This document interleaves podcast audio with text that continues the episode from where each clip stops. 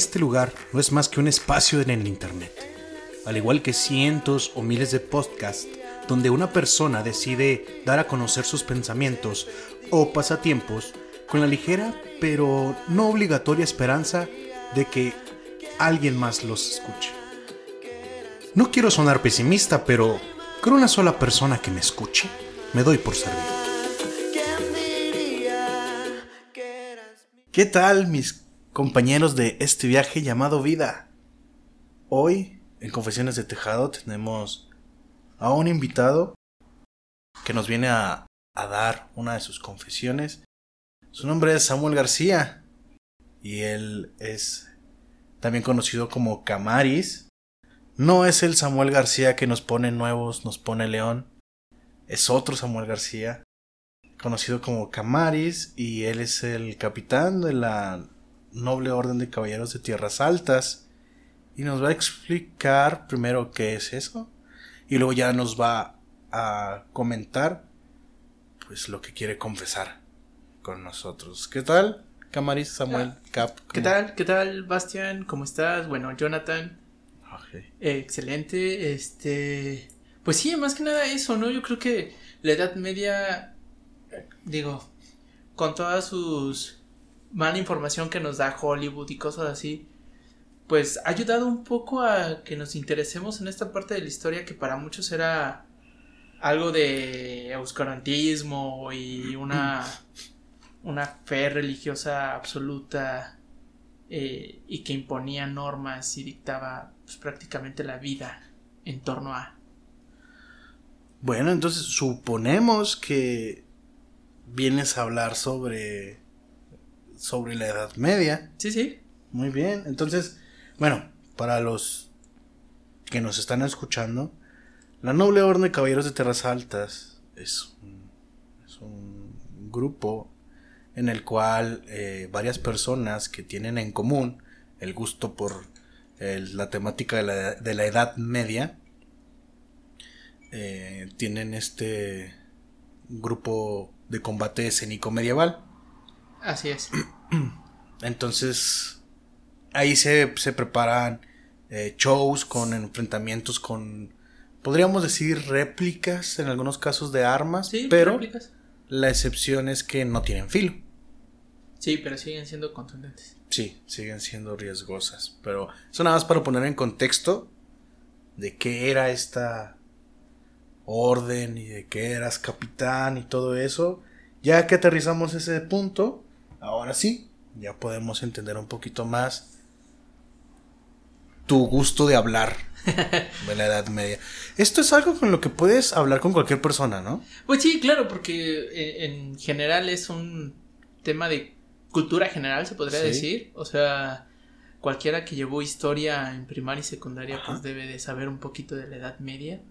Y por lo menos tenemos las referencias, y si no, más bien, tenemos las referencias de cine, aunque pues, vamos, son adaptaciones no muy bien recreadas históricamente, pero pues tenemos alguna referencia, eh, por ejemplo, yo sé que a, a, los escoceses les molesta mucho, pero pues tenemos Corazón Valiente, William Wallace, Wallace, perdón, y para mí es una de mis películas favoritas.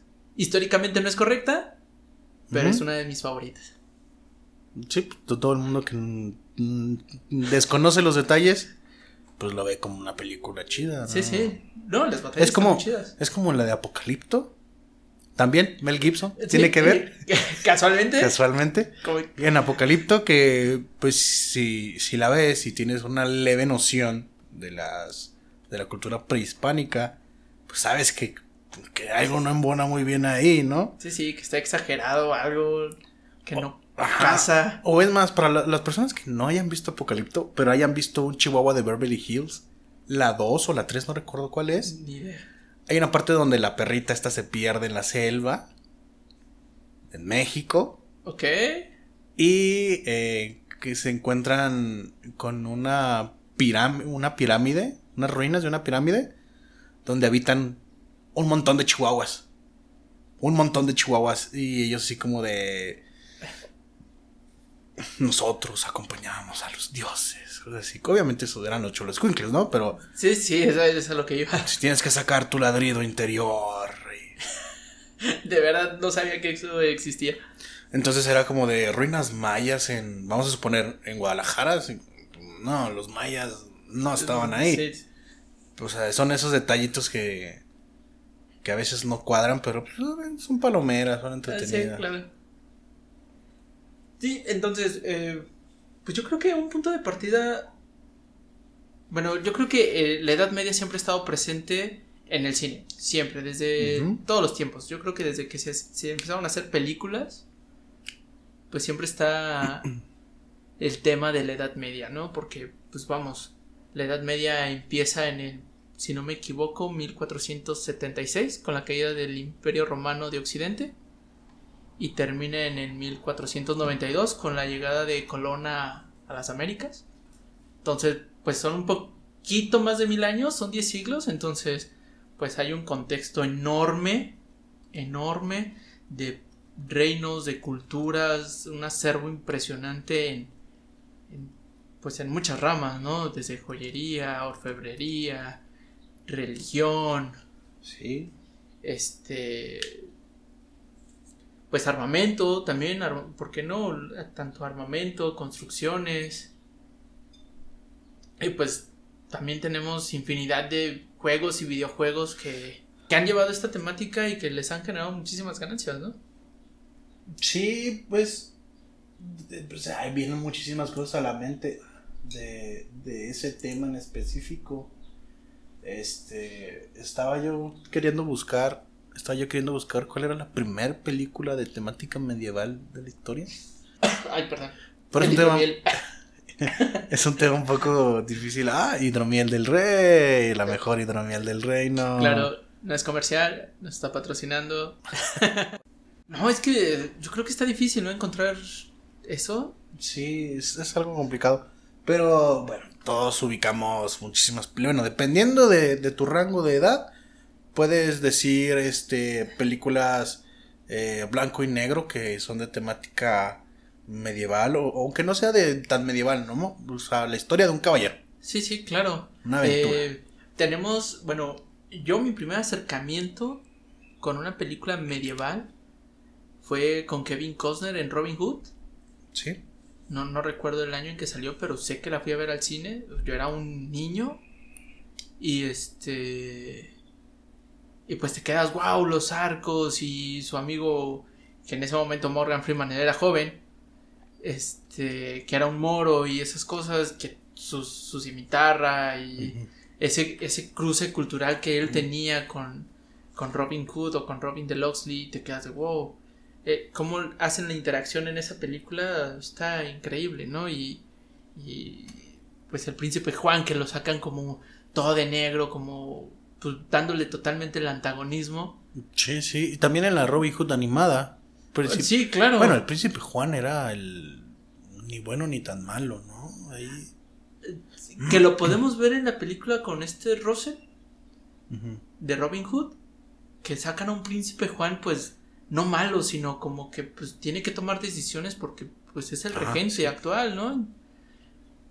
Que después se pasó de lanza como muchos otros que han tenido el poder y que no lo saben llevar correctamente, pues, obviamente, ¿no? Sí, y, obviamente, como fue hace ya tanto tiempo, no tenemos a alguien con vida hoy en, el, en la humanidad que diga yo fui testigo de esa época. También se nos da mucho a, a fantasear con, con ese tema a fantasear de cómo hubiera sido esto, cómo hubiera sido otro. Y de hecho, de ahí se basa muchísimo la fantasía medieval. Los temas de fantasía medieval para historias, videojuegos, eh, libros. libros, es enorme. Yo creo que principalmente en libros, ¿no? Con, estas recopilaciones de innumerables escritores que, que buscaban hadas. Por ejemplo, ah. en en Inglaterra y todos estos países más hacia el norte de Europa que buscaban hadas, que buscaban este faunos, esta creencia de que había las cortes de hadas, la Shide, la Unshide, este y que dejaron algo escrito, a lo mejor ya es de la época moderna, pero pues algo tuvieron que ver para que ellos lo pudieran escribir, ¿no? Porque en, en la Edad Media, vamos, encontraban un hueso de dinosaurio y decían es un dragón. Sí. Porque pues es lo que les venía a la mente, ¿no? No se imaginaban que hace miles de años había dinosaurios. Para ellos eran un dragón. Sí. Sí, sí, la fantasía medieval y, y todo esto inspira, por ejemplo, las personas que sean leales a eh, el nombre de esto es The WoW The World of Warcraft ah, ah ajá. Sí tiene, tiene fantasía medieval Sí, es totalmente. 100% eh, bueno no vamos tan lejos lo más hype fantasía medieval de los últimos de las últimas dos décadas Señor de los Anillos Sí, claro. Game of Thrones Sí. Por los, los dragones, es- no, no, Sí, es tan, sí, no es claro. tan fantasioso, pero ah, los dragones de fantasía. Los totalmente. dragones, los caminantes, los Sí. gigantes, sí, sí, tiene sí. totalmente fantasía. Sí. Y, y vemos su versión de elfos, que son los niños del bosque de, en Game of Thrones. Sí, Entonces son, o sea, siempre hay elfos, siempre hay gigantes, siempre hay dragones. en la fantasía medieval, Y sí. los humanos que, pues, Son los eh, neutrales existe- y son los que la llevan para perder siempre. pero son los que se chingaron a todas las otras razas. Sí, son los que dominaron, sí. Sí, Sí, como que no, no les prestaban tanta atención y de repente, tómala. que- Sí, sí. Sí. Eh, muchísimos fanáticos de estos, de, de, de estas sagas. Y ellos entienden eh, la, la base medieval, ¿no? O sea, totalmente. Porque, ¿qué niño no le gustaría traer una espada en la mano? Claro, claro, yo creo Una que armadura puesta. yo creo que esa es la base y es lo que nos fijamos mucho en, en, en Tierras Altas, el- esa inspiración que o esos anhelos que tenías tú de niño de decir yo, yo puedo traer una espada y, y traer un escudo y sé que puedo matar a un dragón, ¿no? Sí, es, es nuestra propia fantasía. Sí, es sí, como claro. de yo quiero. Porque ya está tan inculcado que lo medieval viene de la mano de la fantasía medieval. Sí, claro. Sí, y, de ahí pues los cantares de innumerables personajes históricos, Ajá, sí, sí. pero que los, los convirtieron en leyenda, ¿no? Arturo. Arturo, Sí. el- Arturo y sus caballeros de la mesa redonda, Sí, Lancelot, sí, sí. Percival. Muchísimas etcétera. películas de eso. Sí, ¿cuán- ¿cuántas películas no hay de Excalibur, muchísimas, muchísimas series, películas, juegos también que toman el tema de Excalibur, o sea, ahora los que son un poquito más frikis, los siete pecados capitales. Claro. Que, que siguen metiendo a, a, a Merlín de una manera Distinta. distinta Ah, a un Arturo que, que, bueno, trae Excalibur, pero pues es más su poder mágico que Excalibur, ¿no? Es algo raro Sí. ahí. Pero pues sigue influenciando a otras culturas, ¿no? La Edad Media eh, europea. Sí, O sea, la Edad Media Europea es, es la fuerte. Sí, o sea, porque tenemos la Edad Media oriental, con los samuráis, los shogun y todo Sí. eso, pero no pasa de ser un tema aislado. En cambio, y nada más puede ser interpretado por ellos. O sea, un samurái, aunque vimos a Keanu Reeves en Ronin, Sí.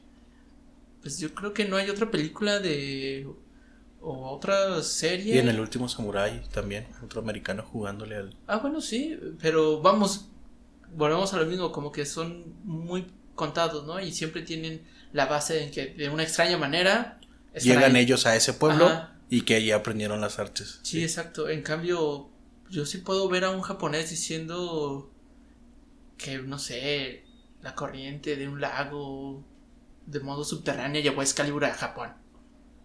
Bueno. O sea, se me ocurre, ¿no? No sé Sí. si exista, pero se me ocurre que, que pueden fantasear de ese modo y se convierten en un rey europeo. Con la armadura europea y todo ese rollo. No se ven como un samurái. No. Simplemente la cuando forma te- de su espada. Cuando te imaginas una armadura caballero, ajá. sí, te imaginas una, una armadura típica para las justas, ¿no? Andar Sí, a caballo. Sí, del, del siglo XII, XIII. Sí, sí, sí. Ya las, las variaciones, tú dices, ah, caray, esto que está medio raro, ¿no? Pero, Ajá. pero todos tienen una base en, en su mente de una armadura medieval, una armadura de caballero. Y, y, y pues sí, es tu propia fantasía de decir, yo quiero ser uno de esos. Y como dijiste, yo quiero, yo, yo soy, yo, yo puedo matar a un dragón. O sea, yo quiero vivir esa fantasía de, de ser el más fuerte, de... Sí, eh, claro, y, y, bueno, a mí me pasa en cuanto me pongo el atuendo de, de caballero, que me pongo mis piezas de metal y en, fundo mi espada y todo ese rollo, te quedas de... te entra el hide y sí dices, sí, yo puedo, yo puedo. Yo soy. Sí, yo soy, exactamente. Es, es el, el... Yo lo puedo hacer, ah, yo lo sé hacer, yo lo puedo hacer. Y me sale bien. Y normalmente, o sea, yo, Samuel, me pones a entrenar y en 20 minutos ya estoy aventando el bofe. Cañón. Pero en cuanto estoy con el atuendo, puedo aventarme siete peleas, media hora, una hora peleando y aunque esté cansado sigues rindiendo porque sabes que te entra como que esa idea del orgullo de caballero, el, la ferocidad en el combate, eh, no sé, esas ideas que, que poco a poco van metiendo en, en las cabezas desde los niños. Sí. Y que van siendo reforzadas con Después con los que nos gusta investigar con hechos históricos o, con películas ya más, más apegadas al histórico, está esta de Arm el Templario. Sí. Muy buena película. Más viejita, pero sí. Sí, y muy apegada a, este a, a, un hecho histórico de una persona. Sí. Entonces, pues vamos, una vez que lo haces, que te caracterizas, entras en ese personaje y y te podrás cansar y te podrán dar un golpe a lo mejor que no estaba planeado y ni lo sientes. De verdad ni lo sientes y te agotas y todo el rollo y sigues empujando. ¿De, dónde salen fuerzas? No sé, del atuendo yo creo. Sí, totalmente. Definitivamente. te conviertes en yo soy, o sea, yo, yo, puedo, yo soy, sí. Y ahora que dices que lo ha pegado a lo recreacionista, como fantaseamos mucho con eso, en ese tema, a la hora de, de de investigar, de conocer un poquito cómo era realmente, se rompen ilusiones. Por ejemplo, también muy conocida la serie de vikingos. Claro. Y, si, si, tú lo tomas, tú no puedes tomar esa serie como un curso de historia. No, definitivamente no. Porque recreación, de forma recreacional hay muchísimas cosas que pues no, no encajan. Empezando por muchos atuendos. Empezando por atuendos que, realmente es como de, puedes decir, oye, eh, eso no se empezó a utilizar hasta muchísimo tiempo después, o oye, realmente eso ellos nunca lo conocieron, nunca lo usaron. Pero, pero nos vuelve a abrir ese panorama a, a acercar más gente a esto, ¿no? A la Edad Media, porque desafortunadamente el sistema educativo aquí en este país te lleva lo única, la única información que te dan o que, o que se te queda muy impregnada es que se le conoce como la edad del oscurantismo. Sí. Porque no hay un avance tecnológico y hago unas comillas en este momento. Ah, sí, sí lo hubo. Armamentista sobre todo. Armamentista, de construcción. Sí, sí. Este. Si lo vemos un poquito más a lo artístico eclesiástico, nacen estas catedrales de, arte gótico que son impresionantes. Sí, más bien como el oscurantismo era porque a comparación, porque la época que siguió, el Renacimiento, fue un boom. Fue un, super boom. Entonces, si las comparas, aunque no se llamaran Renacimiento y oscurantismo, si comparas esas épocas, obviamente una brilla por por la falta de. Sí, y caemos, yo, yo creo que aquí lo, lo, el meollo de esto, a mi muy particular este, opinión, es la caída del Imperio Romano. O sea, a lo mejor si todo se hubiera dado con el Imperio Romano existiendo, a lo mejor se hubiera dado de otra manera. Sí, hubieras cambiado la historia totalmente. Total, o sea, totalmente. Hubiera revolucionado de una forma muy distinta. Lo vemos yo con, las armas y las armaduras. Que antes el imperio le pagaba a los, a los herreros. O sea, el mismo imperio de sus arcas pagaba a, los herreros para la manufactura de armas. Entonces constantemente estaban evolucionando su técnica. Se acaba el imperio romano. Se acaban esos grandes maestros herreros de, de la época. Y pues con lo que se quedan los, los aprendices, con lo que se quedan, con lo que se imaginan de cómo va, de cómo es. Eh, y es un proceso muy largo para llegar a, las máximas armaduras de justas o de caballería que, están exhibidas como una armadura maximiliana, este, o una gótica del siglo, del siglo XV, que son de verdad, te sientes un tanque, yo creo si estás en una de esas porque está súper blindado, los cortes no entran, las flechas casi no penetran en una maximiliana, eh, o sea, vamos, el, el crecimiento en armamento tardó muchísimo porque ya lo hubo cuando ya estaba la pólvora desafortunadamente, entonces... Pues, sí, ahí se pausó, sí. ahí cambió totalmente las reglas del juego. Exactamente. La pólvora lo cambió todo. Entonces, digamos que fueron mil años para volver a tener una tecnología armamentista de punta hacia tu infantería, o sea, tu caballería, sí. tanto en armas como en blindajes, que si hubiera estado el Imperio Romano, si hubiera llegado, yo creo que se hubiera llegado muchísimo antes.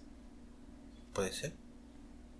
Pero porque si para seguir existiendo tenían que seguir manteniendo sus arcas llenas. Sí, claro, o sea, tendrían que seguir conquistando. Ajá, sí, sí. Y pues en algún momento algunos pueblos se iban a rebelar y de todas maneras iba a caer.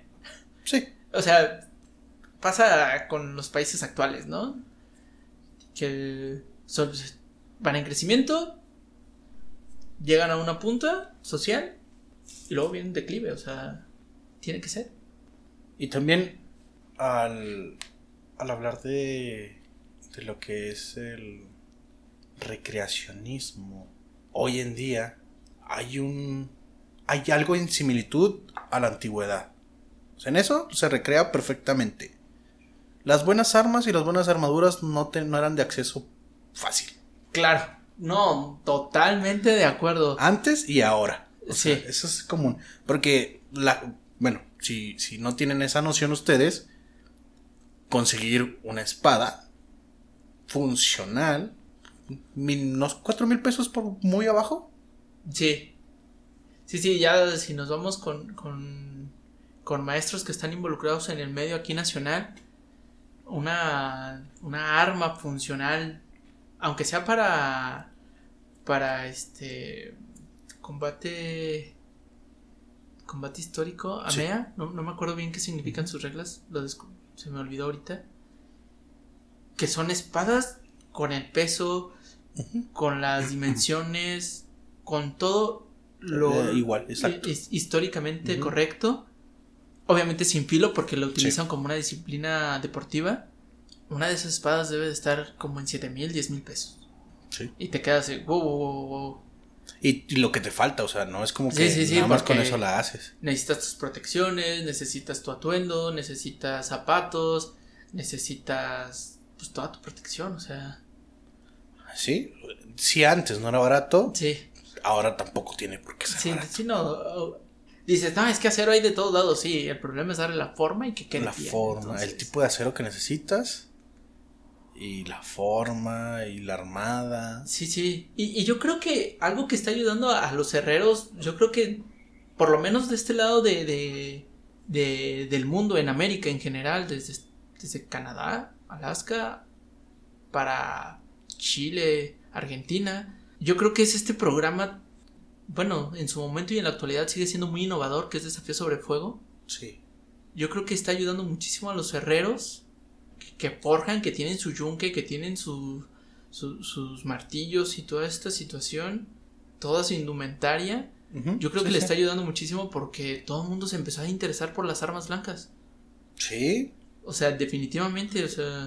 hasta en una vez en, un programa de televisión así, no recuerdo en cuál, de hecho también lo estabas viendo, que era una competencia, no era la competencia normal de cuchillo, no eran, no eran los cuchillos de competencia normales, era cada quien llevaba su propio su propia arma blanca y tenían que recorrer un un circuito mejor tiempo ganaba penalizaciones y todo y sí, sí, había muchos cuchillos había muchos tipos de cuchillos pero vimos espadas sí vimos una espada una espada larga que es una espada a dos manos sí bueno, no, era una bastarda. una bastarda. Una espada bastarda, señores, es una espada de mano y media. y este. Y vimos que le, o sea... Y una falcata. Ah, también vimos una falcata. Una falcata es un tipo de espada que puede ser ibérica o, bueno, sí, ibérica, la más común. Y, y vimos que la espada, bien manipulada, bien dominada. Y eso, y, y la técnica no era la mejor, ¿eh? Sí, no. No era la mejor Y, técnica. y les ganó a cuchillos que son de competencia, o sea, Sí. a Kukris que todo el mundo trae el, el- un Kukri, que quiere un Kukri, que quiere un Bowie, que quiere Ajá. estos cuchillos populares, por así Porque su decirlo. forma es llamativa. Ajá. Y la espada les ganó, o sea, en tiempo, en velocidad, en agarre, en precisión.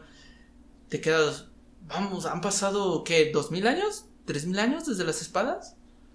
Y siguen siendo totalmente funcionales. Podrían ser, los, fun- podrían ser muy funcionales, exactamente. Sí, o sea, Pero nuestra sociedad ya no se basa en el uso de una espada.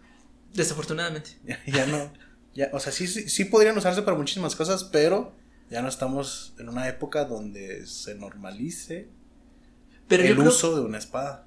pero yo creo que es por el fácil acceso a armas de fuego. ¿Sí? Si fuera más difícil, yo creo que todos seguiríamos trayendo una daga, traeríamos un, un cuchillo, una espada, una espada corta. Digo, la sociedad actual, yo creo que en el mundo general ya está en un punto máximo y empieza su declive, si no es que ya está en declive. Yo así lo veo. Vale. Por, no en todos los países, pero sí en, en países de desarrollo como el de nosotros, yo creo que ya eh, está en un punto en que tiene que haber una fractura. Algo que rompa ya. Una espada. Y una espada estaría espectacular. Sí. Bueno, es- me gustaría comentar algunos detalles que son ciertos, pero que la gente desconoce de la Edad Media. ¿Ok? Por ejemplo, no cualquiera podía ser un caballero. No. Era un proceso complicado, pero no era así como de, me voy a meter a la es- yo quiero meterme a la escuela de caballeros. Llegaban y unas nalgadas, unas cachetadas, ¿qué te pasa? Sí, eh, podrías correr con la suerte. Sí, Podrías correr con la suerte de ser el mozo y después el escudero de un caballero. sí. Y que él te entrenara. Y él quisiera. Y, sí, que él quisiera, ¿no? Que dijera, no, sí vale la pena. Ah, exactamente. Y yo creo que lo más común y, y que muchas veces lo seguimos viendo en, en, en las etnias, les revisaban los dientes. Ah, Ajá. ¿tienes todos tus dientes? Sí, sí, sí. sano. Está sano, exactamente. Si corrías con la suerte, podías ser mozo o escudero y aprenderle al caballero. Que vemos un poquito de, este, de esto en Corazón de Caballero Sí. cuando, cuando lo entregan a- al, al caballero para que lo entrene y cosas así. Ya después viene todo el romanticismo de esa película. Pero vamos, era una idea muy general. Pero normalmente los nobles agarraban ya a los caballeros experimentados Sí. para que entrenaran a sus hijos y siguieran siendo caballeros. Entonces, ser caballero era totalmente di- difícil. Te lo tenías que ganar primero con tu terrateniente. Cuando, cuando llamaban a- al combate, tenías que ir. Sí, porque no todos los que luchaban en un ejército eran caballeros. Sí, no, no, no. La milicia o unas malas milicias de reclutamiento que todo hombre que pueda agarrar una espada, que pueda. Eso tirar de un arco, ese era el, ej- el ejército. sí. Entonces, tenías que ser muy sobresaliente a tal grado de que o capturabas al líder de, de- de la otra facción con la que estabas peleando o lo matabas en ese momento, ¿no? Que a, a tu a tu feudal, a tu señor feudal no le convenía que lo mataras porque ya no cobraba rescate. Sí. Entonces, Sí, ese, ese, es, de hecho eso quería decir yo, o sea, no era como que, ah, te voy a te estamos luchando y te voy a matar para que se acabe la batalla. No, tú revisabas, abrías el yelmo o el casco, veías así más o menos de, ah, este vato sí tiene feria, no lo voy a matar, vamos a pedir rescate. Claro, y, y entre los señores feudales se pedía rescate hasta por el caballo. Porque Sí, tampoco eran no eran caballos, no era cualquier normales, caballo, sí, no, no, no. igual que ahora. Sí, igual que ahora, no puedes agarrar un brisón y cambiarlo por, no sé, un cuarto de milla, ¿no? Sí, no. So- vamos, están hechos para diferentes cosas y valen diferente. Por eso los caballeros a veces duraban mucho, porque no te convenía matarlo en la primera batalla. Sí, sí, sí. No te convenía, porque de ahí sacabas una buena recompensa. Y si se volvían a enfrentar, tenían la posibilidad de volverlo a capturar. Y volver a y cobrar vol- una y volver a pedir recompensa. Exactamente. Entonces, si digamos que eras como una persona, entre comillas, normal, pero que tenías acceso a un arma, que tenías acceso a cierta protección, aunque fuera de cota de mayo, Sí. podías sobresalir, sí, que no era cualquiera, o una de dos, o la hacías tú, o te llevabas muy bien con el herrero del pueblo, prácticamente. Y, y este, o que vivías en una zona de totalmente abundancia en donde el comercio era eh, muy bueno y podías con tus ganancias adquir- ir adquiriendo estas piezas, ¿no?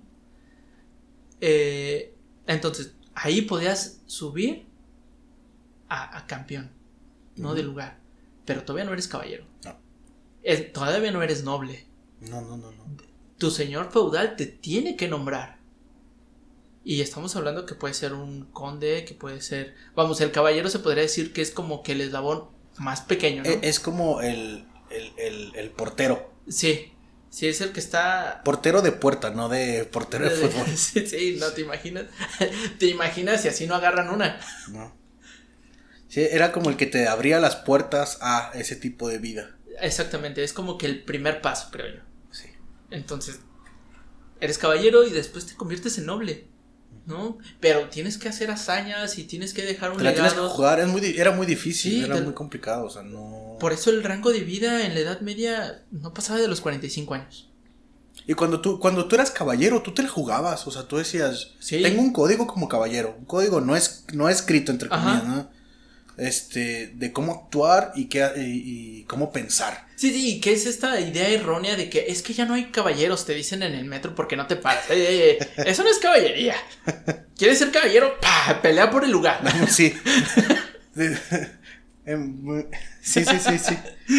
Pero, este, no era sencillo y- y muchos morían jóvenes porque estaban buscando... A esas hazañas. Ajá, estaban buscando lograr esos méritos para um, seguir. Muchos, muchos caballeros cuando estaban, cuando tenían poco tiempo de haber sido nombrados caballeros, ellos se la pasaban de torneo en torneo. Primera, porque no tenían dinero.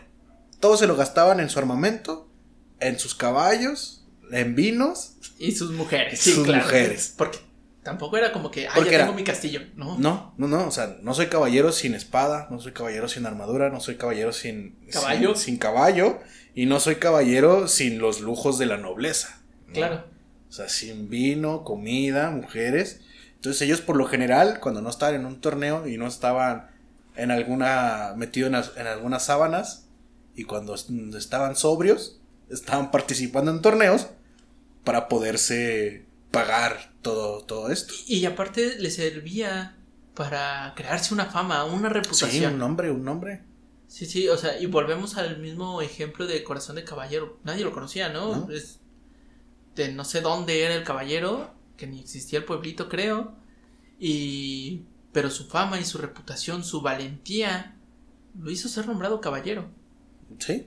¿no? Un, un golpe de suerte. Esa película es una entre un millón. Sí, sí, sí, O sea, definitivamente. No, no era común hacer eso. No era como de, ah, yo soy muy buena persona y el rey. Que era el rey Eduardo, ¿no? Sí. Que- y el rey Eduardo me conoció Aparte, y me dijo, la persona más noble y linda de todos los reyes. me dijo, tú vas a ser caballero, porque yo quiero. Porque te medimos, te pesamos.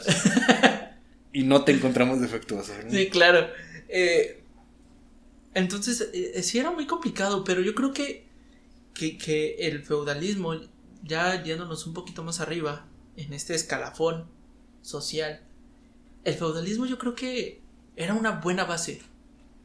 Una buena base. Porque aunque no tenías nada, eh, como granjero, como agricultor, como ganadero, tampoco te preocupabas de nada. Ok. O sea, no era como que te preocupara la inseguridad o... Pues eh, habitabas en las tierras de tu señor, tu Sí, señor sí. las protegía. Exactamente, entonces era un buen sistema. Sin duda alguna era un buen sistema. Eh, pues sí. O sea, eh, viéndolo de ese punto, puede ser que sí. O puede ser que nuestra sociedad estaba 100% basada en ese sistema, pero se deformó. Puede ser. Pues sí, también.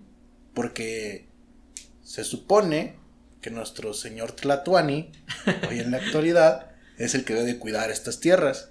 Y como no puede estar en todos lados al mismo tiempo, tiene descentralizada la fuerza pública, donde se supone que nosotros no nos preocupemos, para que ellos cuiden el espacio.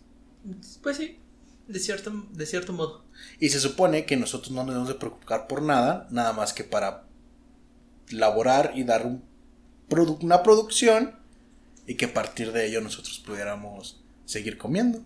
Pues sí, eh, yo creo que aquí el problema fue que la clase social alta, los monarcas, empezaron a abusar de, su, de, su, de su poder, ¿no? De su riqueza principalmente. Y en lo que el pueblo se moría de hambre, cosa que no pasa en la actualidad. Ellos bueno, no, en eso, no en esas mismas escalas. Pero sí muy similares. Pero se pueden comprar sábanas de cuántos miles de dólares? Sí. ¿Diez mil? Sí. O sea, no mames. Pero señores, hoy sí nos podemos bañar. Eh, claro. y que queramos. Antes, sí. Y antes no es como que no quisieran bañarse. Es, que no, Te podías enfermar. Es más, te podías morir si te bañabas. Sí. Ese era el temor que existía. Bendito sea no es como que no quisieran, es como que, oye, nuestras circunstancias no nos permiten bañarnos todos los días. Y ya después fue como de, pues, ¿para qué me preocupo por eso? Mejor ya no, busco la manera de... Sí, digamos que, que, la sociedad en la Edad Media no se preocupaba por, ay, perdón, por el hecho de la higiene. No era necesario. El chiste era producir. Sí, eh, sí, sí, sí. Ni, porque ni los nobles, ¿eh? O sea, Sí, sí, esto no era por clase social. No, no, no, ni ellos, ni ellos disfrutaban de una higiene. por eso se inventaron los perfumes, señores. Sí. también gracias a los árabes. todo, todo eso es como que. Ah, y de hecho, hay mucha gente que conoce este dato porque estuvo circulando mucho en internet. Por ejemplo, los vestidos de novia que eran muy anchos para esconder el olor, que el ramo de flores era para esconder también el olor este, este dato también es muy conocido, el de que, bueno, no, tanto como el del, como se hizo el de las novias, pero era que cuando había baños, cuando, o cuando había... Banquetes. No, no, ah, cuando había la, oportunidad de bañarse, primero se bañaba en una tina pues, de agua grande, se bañaba pues, el, el mero mero, ¿no? Sí, sí. señor. Y luego, en esa misma agua, el que le seguía en, en, en, en escalerita, ¿no? Sí, en, arriba, para abajo la, eh, la misma agua y para abajo, para abajo, para abajo, para abajo. Y el último es así como de, pues ya le tocó la mugre de todos, pero con esa misma agua se tiene que bañar. Sí, claro. Mira, no creo que con la cantidad de agua potable que hay en la actualidad, no estemos tan lejos de ese paso, ¿eh? eh puede ser. Ojalá no. Puede ser.